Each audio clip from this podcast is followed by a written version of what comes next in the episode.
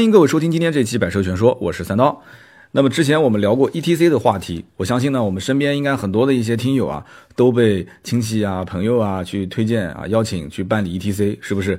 那么最近一段时间应该讲稍微好一点了啊，很多的一些银行的 ETC 的这个办理的任务完成的还是非常不错的。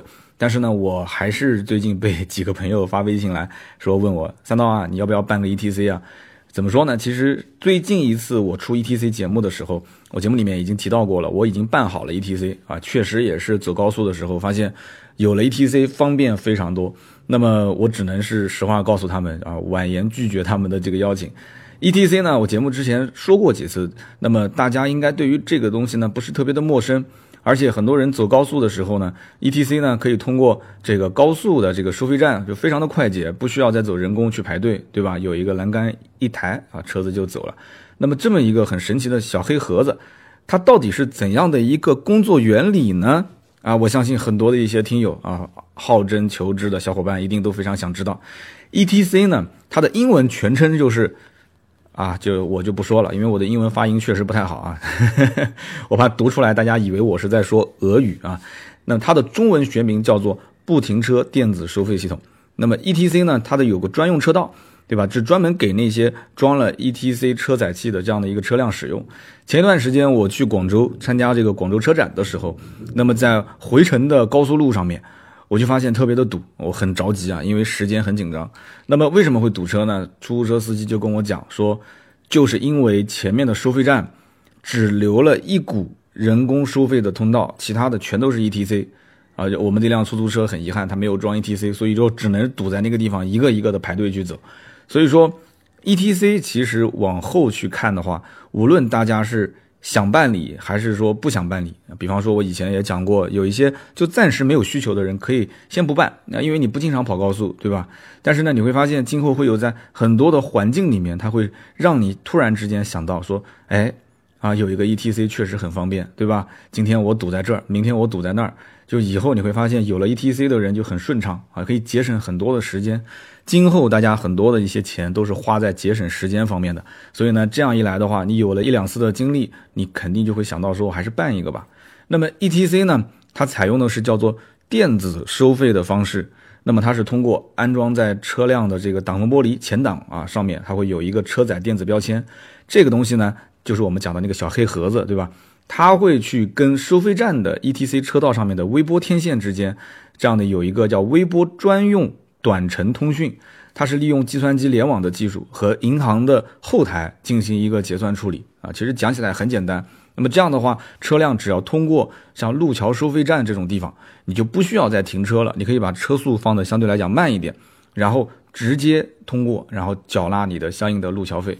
所以，我们国家其实最早最早。啊，将 ETC 引入的时候是上个世纪的九十年代中期，应该说是非常早了。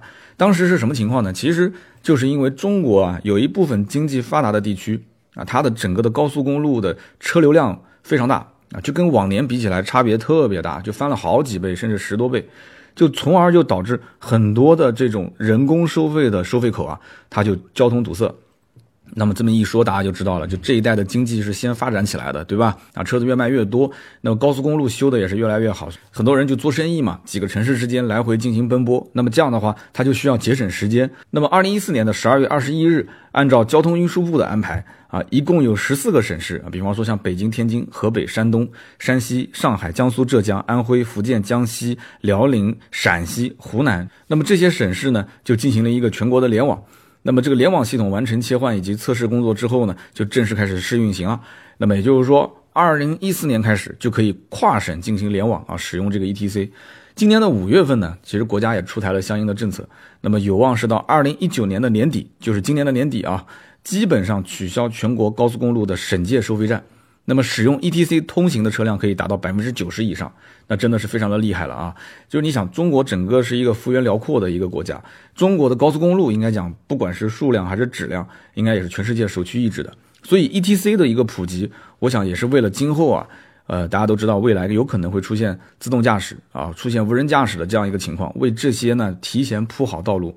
那么其实很多的国家都在使用 ETC 啊，啊，只是叫法不同。那么今天呢，我们可以去放眼看全世界啊，去看看国外他们的这个 ETC，其实有很多地方不是这么叫的啊，他们的普及程度以及他们的呃使用的情况。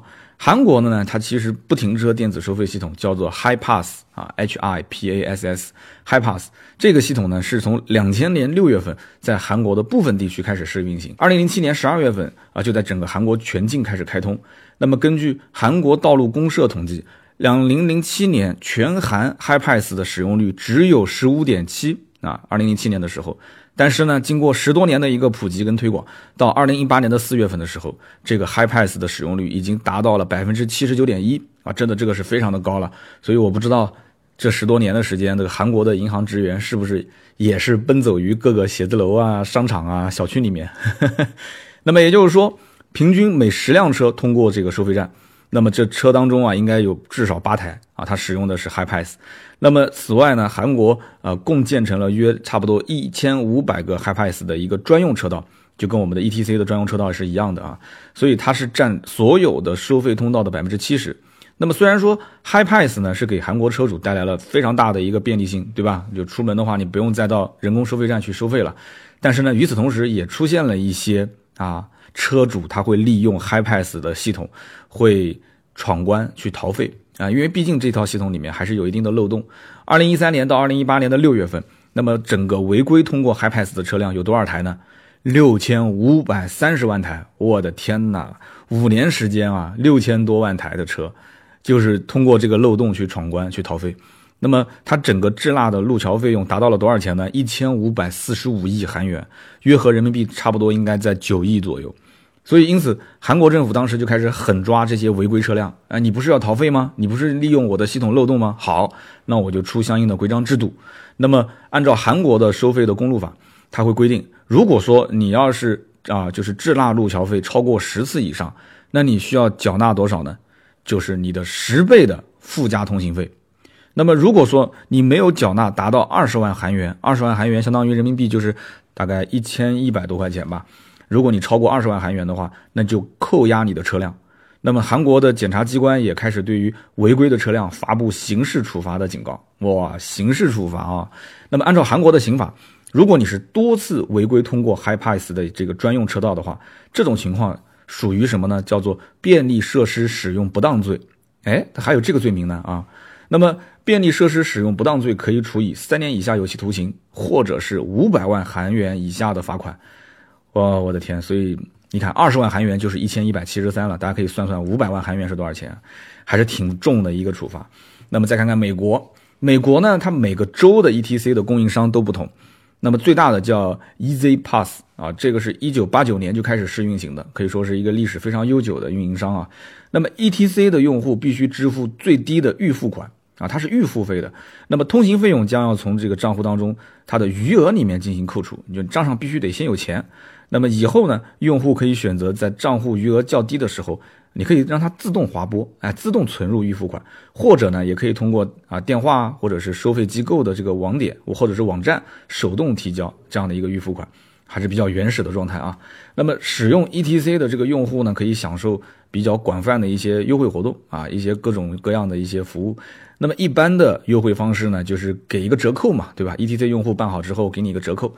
那么在非高峰的时间段，它也会设定比较低的价格，它是分时段给你收费。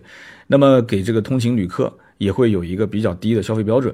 那么给用户在某个时间段，它还可以采取包干制。啊，也可以给这种有合乘的用户啊，相对来讲一些优惠，因为他们是鼓励就是合乘车，就是比方说你一个人开有点浪费资源，你能不能两个人、三个人一起坐这个车，他会给一些优惠。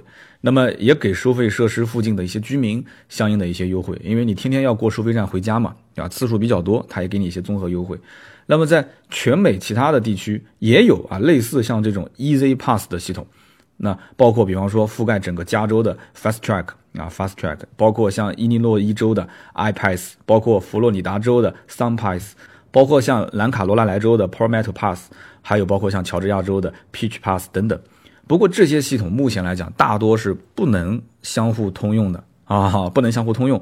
所以比较有趣的是什么呢？你像美国的 Easy Pass 的 ETC，并不是像中国那种，就是说中国是把卡插进去，然后。粘在这个前面的前挡上就能用，对吧？美国是相反的，美国是要把这个卡拔出来之后这才能用。你要不用的时候就把卡插进去。所以这个里面有个非常有意思的故事可以分享给大家啊。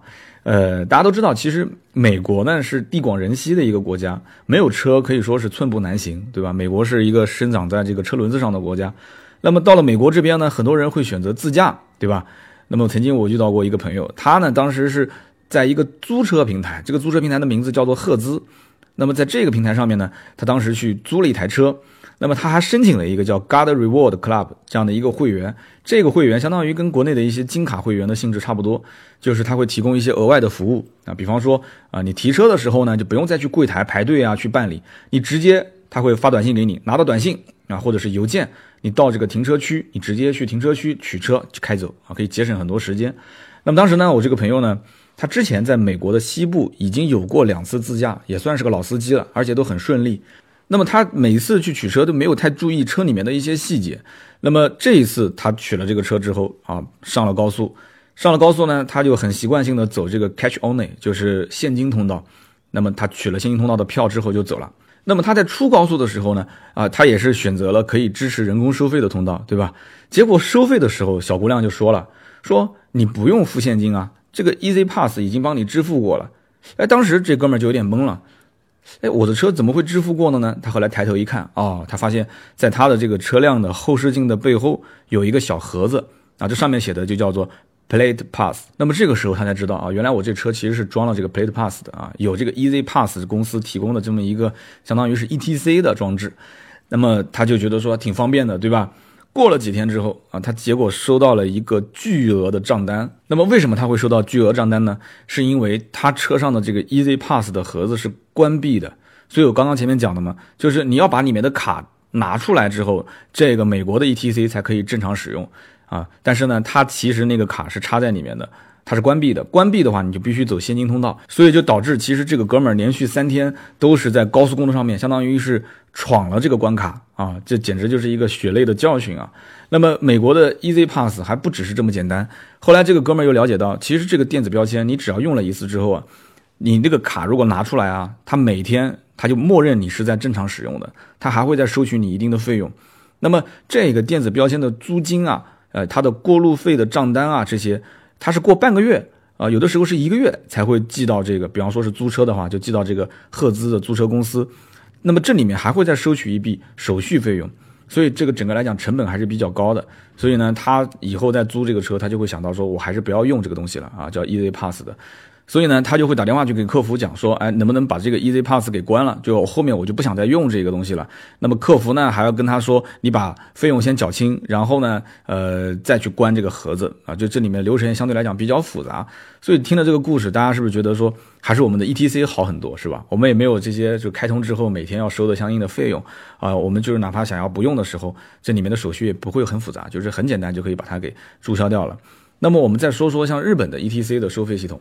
那么日本，它是一九九七年就开始在小田原后木道路在这个位置进行了一个首次的试运行。那么首先呢，它是适用于特种车辆。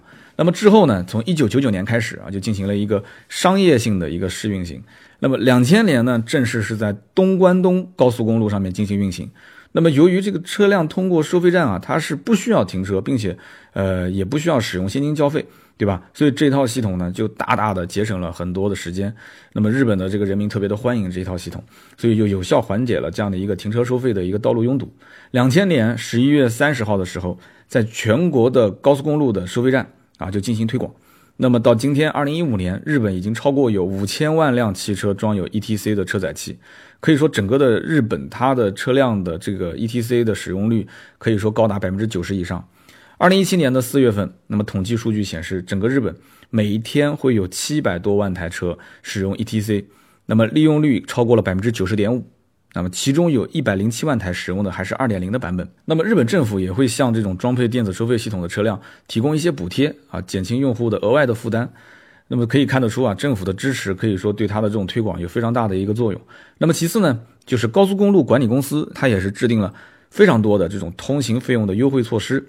啊，也是给用户带来非常多的实惠啊。比方说规定用户说，哎，你只要用我的电子收费系统缴费，你可以得到百分之三到百分之八的这样的一个不同程度的优惠。那么另外呢，就是不同的时间段啊，甚至不同的路段，你还可以享受不同幅度的一些折扣。那么有些时候它的整个的折扣幅度会高达多少呢？百分之五十，也就是相当于给你减半了啊！就这一点的话，我觉得每个国家都差不多，它都是用这种优惠的形式去普及和发展 ETC。那么再看看新加坡。新加坡的这个 ETC 系统叫做 ERP 啊，ERP 的电子收费系统。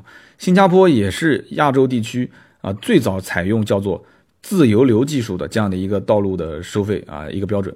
那么新加坡呢是用什么呢？是用日本的三菱工业他们研发的路费通行系统啊，叫做 Toll Pass System。那么属于叫什么多车道自由流收费系统。那么它的收费方式是什么呢？就是它会用一个跨轨式框架。搭建成一个自动的一个收费系统，这个应该是跟欧洲的那种收费系统也很相似啊。我在欧洲自驾的时候也遇到过，它是没有栏杆的啊，就是一个像门一样的一个框架。那么你车子在接近这个框架式结构的时候呢，稍微速度放慢一点啊，它不用抬杆子，你就可以过去了，几乎是不停车就可以收费。那么它的付费端呢，实际上是集成了你的车辆的相关信息。那么你的车上呢是需要插一个就像储值卡一样啊，插个储值卡然后进行使用。普通的储值卡，它的储值卡内部就会有芯片，有内置芯片，不记名、不挂失，也没有密码。那么在许多地方呢是可以刷卡支付的，可以用于这种小额的缴费啊，停车啊，包括你可以去，比方说在一些呃店面消费，对吧？都可以没有任何问题。那么有一点像什么呢？就像我们南京当地有一个叫金灵通啊，不记名卡，谁都可以办。办完之后呢，这个卡也可以在超市啊进行消费，也可以坐公交、坐地铁。那么现在的新加坡也有银行卡内置储值卡的功能，可以一张卡当两张卡来用。但是呢，它的结算仍然是独立的。那么当车辆，也就是你的付费这一端，从这个 ERP 门下面通过的时候，那么它就会根据收费端当前的设定以及付费端记录的车型的信息，从你的储值卡当中扣除相应的费用。啊，你车辆几乎是不需要。太过于减速啊，那当然，更不需要停车了。那么你就可以直接通过啊这个收费的这个框架。那么这样的话，你就可以啊按照不同的路段进行收费啊，你不用记录你的开始时间和结束的时间啊。它简化了整套系统，也减少了逃费的可能性，对吧？它因为它不抬杆了嘛，就减少逃费的可能性。如果你的这个付费端里面没有储值卡，或者你的储值卡的余额不足，那么车主就会按照逃费啊来进行处罚。那么逃费呢，他会给你一个通知单，那么需要缴纳多少费用呢？就相当于五十元的人民币的一个行政处罚啊，就是你只要逃一次就会处罚你一次。那么收费端呢，它也会有监控设施啊，去监测你的车辆的付费端是否安装。那么如果说有一些，比方讲外国的车辆，它没有装这个收费的设施，那怎么办？那么它会在离境的时候收取你二十五块钱一天的费用。那么你当日通过了 ERP，那么就哪怕一次，它也会算你至少是一天。那么本地的车辆，如果说啊你没有安装这个的话，它就按照逃费处理。那么收到这个逃费通知单之后，你要如果不及时缴费的话，甚至于可能还会被判处有期徒刑啊三个月。所以在所有的新加坡的上牌的车辆都是强制安装这个付费端的。那么价格呢，折合人民币大概在七百五啊，就是保修呢，它会给你五年。新加坡的车辆一般大概的年限使用应该平均在十年左右吧。所以说，呃，这就是新加坡的一个 ETC 的普及情况。那我们可以看看在欧洲，那么欧洲呢，其实也是致力于推动这个成员国啊，就是欧盟嘛，成员国去使用电子收费，因为它是很多国家可能你一脚油门你就跨到了另外一个国家了，是吧？那么这样的一套电子收费系统呢，呃，进行标准化之后，应该讲就很方便了。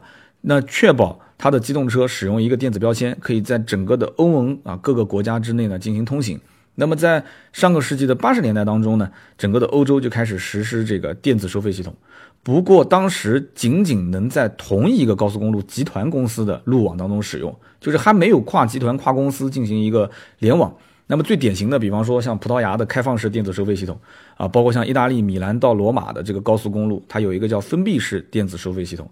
那么，但是呢，英国政府他就认为，这个在机动车上面去安装这个电子标签啊，首先就是成本比较高啊，另外一个呢，就感觉到这个还是有点复杂，这里面有很多可能涉及到个人信息，有可能会啊隐私的泄露，所以因此他更倾向于什么呢？就是使用车牌啊，电子车牌、车牌照的识别系统，用这个手段来进行一个不停车收费，所以到目前为止都没有跟欧盟去签署相关的协议。说好，我加入到你们啊，到我的英国来也可以这么用。所以说英国到目前为止也没用，那么怎么办呢？英国目前主要有几个地方，比方说一个叫达特福德的渡口，还有一个叫 M 六高速公路，还有一个就像伦敦的这个拥堵区域，嗯，前前后后加在一起大概有八个收费路段。那么这个叫做达特福德的渡口呢，是伦敦东部的泰晤士河上唯一的渡河的道路。那么唯一的渡河道路，那肯定是要收费的，是吧？那么因为这个地方呢，长期也是非常的拥堵，所以这个路段，二零一四年的十一月份就开始启用了电子收费啊，采用的就是类似于像伦敦的这个市区啊拥堵路段收费的方式，就是叫做车牌电子识别系统。那么当车辆在这个位置进行通行之后，系统就会自动进行一个记录，那么车主只能是在线缴费。你如果没有注册过车牌的话，啊，并且没有在通行后规定时间内缴费的话，那么车主可能会收到罚款警告。如果说车主仍然不缴费，那么可能会重罚啊，七十英镑，相当于人民币大概六百多块钱吧。那么这个路段的机动车通行费用到底要多少钱呢？其实并不高啊，大概在两点五英镑到六英镑，也就是差不多二十多块钱到五十块钱吧。所以你要是这个钱不交的话，那罚你的钱就折合人民币六百多，哈哈。所以根据二零一六年的统计，全年大概有五千多万辆车啊，在这个路段上面进行通行，啊，这应该讲还是一笔非常非常大的收入啊。那么在英国的 M 六高速公路呢，这是它的唯一的一个收费通行的主干道。那么这也是为数不多的啊，使用电子标签的一个道路。那么这个路段呢，它的通行费用根据车型会进行变化啊。比方说夜间它就是二英镑到八点六英镑，那么如果是白天的话呢，那就是三英镑啊到十一点八英镑。整个通行的车辆呢，也可以通过四种方式进行缴费，比方说有自助缴费机、人工收费、自动车牌识别扣费，包括有电子标签收费。那么这种电子标签的收费其实跟中国的这个 E T C 有点相似啊，就是它是使用叫做射频识别技术，就是 R F I D。那么使用电子标签的车辆呢，每次通行可以获得可能还有百分之五不等的这样的一个优惠。那么这里面有个有趣的地方，就是 M 六这一条路它是私有公路，也就是说。这条路呢是一家公司持有的，是澳大利亚的 IMF 啊投资机构控股的这样一个公司，它来进行维护和运营。这也是英国唯一的一条私有资金建设的高速公路。那么这家公司也很有意思啊，他在二零一八年的时候曾经发表过一个声明，他说我们这条高速公路啊开通也有十五年的时间了，我们把所有售出的电子标签叠在一起，那甚至它的高度可以跟中国的最高的建筑上海中心大厦一致。啊，就是六百多米啊，世界第二高楼啊，上海当地人就戏称它叫做搅拌机，是吧？定海神针。所以你想一想，这个 M 六的公路，它的这种利润应该讲还是相当可观的。那么在国外高速公路上面进行自驾，到底要注意一些什么呢？我们今天跟大家也可以稍微的普及一下。那么很多朋友也可能是比较喜欢去国外进行自驾。那么在国外呢？是可以办理 ETC 的啊，就是我们所谓的 ETC 的系统。比方说你想去国外旅游，对吧？那么你在租车软件上啊，或者是你到了租车店里面，你跟店家可以跟他说，我想要一套这个像 ETC 一样的这种系统。那么这个不需要你自己去办理啊，店家会帮你去办。如果他没有的话，他说，哎，你必须要自己去办理的话，我觉得其实也很简单。我们就拿美国来举例子，在美国，它的 ETC 的缴费是分两种的，一种就刚刚我们说的，就是预付费的这样的一个卡，还有一种就是缴费卡。如果是预付费的话，那你可以到他的商店里面进行购买啊，买它的储值卡。那么你只要插在这个安装了电子标签收发器的盒子里面就可以了。那么缴费卡是需要在网站进行注册啊，并且填写你的驾驶证的编号，就类似我们这个 ETC 当中的银行卡是一样的。那么你知道了如何去办 ETC 之后，那么在外国的这种高速公路上面，你去自驾，那还需要再去准备一些什么呢？啊，举个例子，比方说你要去澳洲啊，你想去看袋鼠，对吧？那么在澳大利亚的绝大部分的高速公路啊，其实都是免费的，它只有一小部分的高速公路是收费的高速。那么收费高速呢，也会在道路的入口的地方写上了 toll 啊，T O L I R toll 这样的一个字样，会告诉你这段路是收钱的啊。澳大利亚的收费公路它是不设收费站的。哎，有人讲不设收费站怎么收费呢？它靠的是电子眼的监控。那么也就是说，澳大利亚的过路费它是不按行驶的里程数进行收费，而是按照你啊走上这个收费的路段，它的行经次数啊一次、两次、三次，它开始进行收费。也就是说，你只要上了这个收费路段，你不管是行驶哪怕一公里还是一百公里，它只收一次费用啊，必须收一次费用。每一次收费的路段都有一个固定的价格。啊，小车、商务车，它的收费标准都不一样，有一澳币到五澳币，收费其实并不是很高。那么从二零一三年的七月一号开始，所有的澳洲的这个叫 Toll Motorway，就是高速公路的通行费用，全部实现了叫 Cashless，就是不收现金。那么装有电子缴费系统的车辆呢，它会经过收费站的时候自动感应，哎，然后直接呢进行扣费，也就类似国内的这个 ETC。所以它这个要从二零一三年才开始算起啊，还是比较迟的。那么如果说咱们没有澳洲的 ETC 怎么办呢？啊，我们举个例子，比方说在新南威尔士州啊，你三天内。可以去登录这个 MyToll 的网站，或者说你要致电啊幺三幺八六五去进行一个补交啊，这样就 OK 了，没有什么问题。但如果说你下了高速之后过了三天，你还是没有进行付款，那你可能会第一时间收到一个通知啊，通知呢就是会跟你说我要收取你啊十澳币的这样的一个管理费。那么如果说第一次通知呢你还是没交费，那怎么办？你可能就会收到一个一百六十五澳币的一个罚单啊。所以这就是他们可能每个州会有不同的一些。处罚的标准，比方说在这个昆士兰州，包括维多利亚州，那么你这个在收费的公路管理局寄来的账单之后，对吧？你按照上面的付款方式，比方说电话上网或者信用卡去付费就可以了。那你要如果不进行付费的话，仍然拖欠，那他的罚款也是跟上面是一样的啊。那么不过我还是建议啊，就是去旅行想自驾的一些朋友，特别是在国外，你在规划行程的时候，呃，最好是事先先查询好啊，是否有会经过这个收费路段。如果是有的话呢，那么你也可以通过 GPS 的导航，呃，尽量可以设置避开这些收费路段。那么如果实在没有办法避开收费路段的话，那么建议呢，要不你就从这个租车公司去租用它的 eTag，那租用这些类似像 ETC 的设备。那么如果说呃他要你自己去办理啊什么这个那个的，那你就一定要去查询好这里面相关的缴费的方式方法。啊，以及缴费的时间啊，这个我觉得是很重要的，要不然的话可能会引起很多没有必要的麻烦，是不是？那么说完了澳洲呢，我们最后说说看这个美国，对吧？那么很多的朋友呢都很喜欢去美国自驾，什么一号公路、六十六号公路等等。那么在美国的高速公路自驾游的这个过程当中呢，大家一定要注意一些问题啊，比方说，呃，你的驾照。那么中国呢是没有加入联合国道路交通公约的，所以说国内有一些中介。啊，他为中国公民代办的所谓的国际驾照，其实就是一个驾照的翻译件啊，这个我是深有体会的。当时他收了我三四百块钱。那么像最近这个支付宝，对吧？有一些 App 上面会提供第三方的免费的国际驾照的申请，其实也就是个翻译件啊，不是真正的国际驾照。但是中国公民持有啊，如果说是持有美国的 B 一 B 二旅游商务签证的话啊，在加州旅游的时候，你可以使用中国驾照去租借车辆，没有任何问题。不过呢，像东部的有一些州，比方说啊。像马赛诸塞州啊这个位置，大多数其实不承认中国驾照，所以你要到美国的 AAA，也就是汽车联合会组织，在各地的办公室去申请国际驾照。你千万不要有任何的侥幸心理，因为很多州它对于这种无证驾驶的处罚的数目应该说是不小，甚至可能还会引来牢狱之灾。那么美国的高速公路呢，是由洲际高速公路、美国国道，包括州内的高速公路，包括郡内的公路。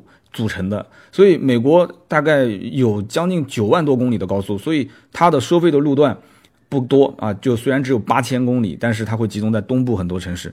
美国的中西部的地区的高速公路上面很难看到一些收费站啊。就算是收费的话，数额也不高，大概也就是两美元到二十美元不等。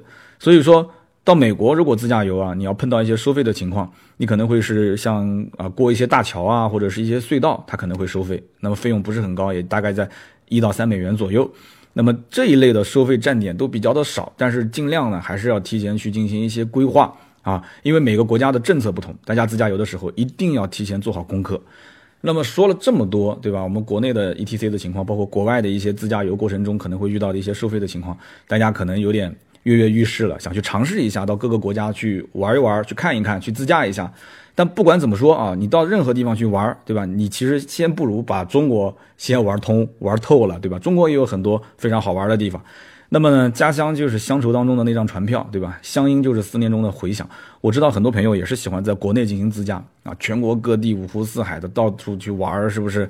你会发现各个地方的人，他们的方言都不同，对吧？十里不同风，百里不同俗。那各地方的人，特别是南方，可能两个村子之间讲的方言就不一样。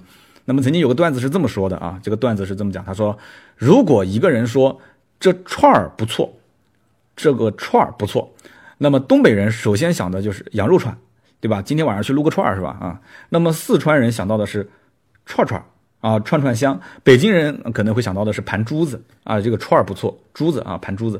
那么可能有些姑娘们她会想到的是那种串种的狗狗啊，串种狗。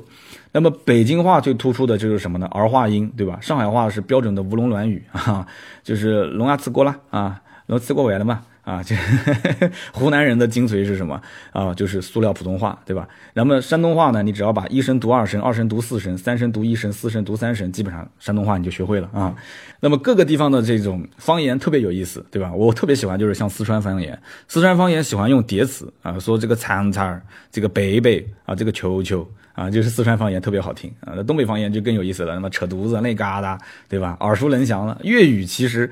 我不太会啊，但是你让一个广东人去说各个国家有各个国家的国歌，你让他说一下，那你会觉得广东话也特别好玩。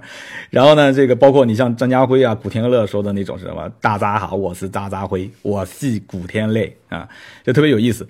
所以中国的这个文化真的是博大精深。那我是南京人嘛，南京话其实也有很多的一些方言，像支、吃、诗、滋、了、呢，的都分不清，像刘奶奶拿刘奶这种，你要让我说，可能说半天，然 后要乐半天。那么说到方言啊，最近呢，正好这个北京银行的 ETC 啊举办了一个活动，叫做魔性 ETC 方言大秀场。那么大家可以一起玩转这个方言，你还可以领取小雅 Nano 的一个音箱啊。活动非常简单，也就是可以点击我们节目下方的一个小黄条啊，点击进去之后你就可以看到了，或者你可以在喜马拉雅的主页搜索去配音也可以找到。那么也可以在 App 的首页的下方点击发现，点击去配音进入这个页面都能看到。呃，你选择北京银行 ETC 有十三支 TVC 当中其中任何一个，然后点进去。去选择自己的家乡方言进行配音就可以了。那么发布完成之后呢，你可以邀请身边的小伙伴为你点赞，获得点赞最多的啊前三十名，活动结束之后就可以获得小雅的 Nano 音箱一个。应该说这个中奖率还是挺高的。如果觉得自己的一个作品配的不是很满意，你可以多参加几个，因为它有十三支的 TVC 嘛。呃，我的建议其实你也不要偷懒，你可以全都录一遍，对吧？把十三支都录一遍，然后一个一个发布，再邀请身边的朋友来点赞就可以了。那么我之前也玩过这个去配音啊，我回头也会去玩一下这个北京银行 ETC 的去配音。那么之前我配的那几个音在网上也可以看得到，大家如果感兴趣也可以搜一下我的作品，我自己去听我都会乐半天，很好玩，真的。你特别配那个画面，特别有意思，大家也赶紧去玩一玩啊！点击我们节目下方的小黄条就可以了。那么再次提醒大家一下，每一支配音累计点赞在前三十名的。都可以获得小雅的 Nano 音箱一个。如果你觉得好玩的话，你也可以分享到你的朋友圈，让大家一起参与进来。那么一个不够，你就多配几个，好吧？那么大家赶紧点击节目下方的小黄条，一起去参与这个北京银行 ETC 的去配音吧。好的，那么今天这期节目呢就到这里，我们下期节目接着聊，拜拜。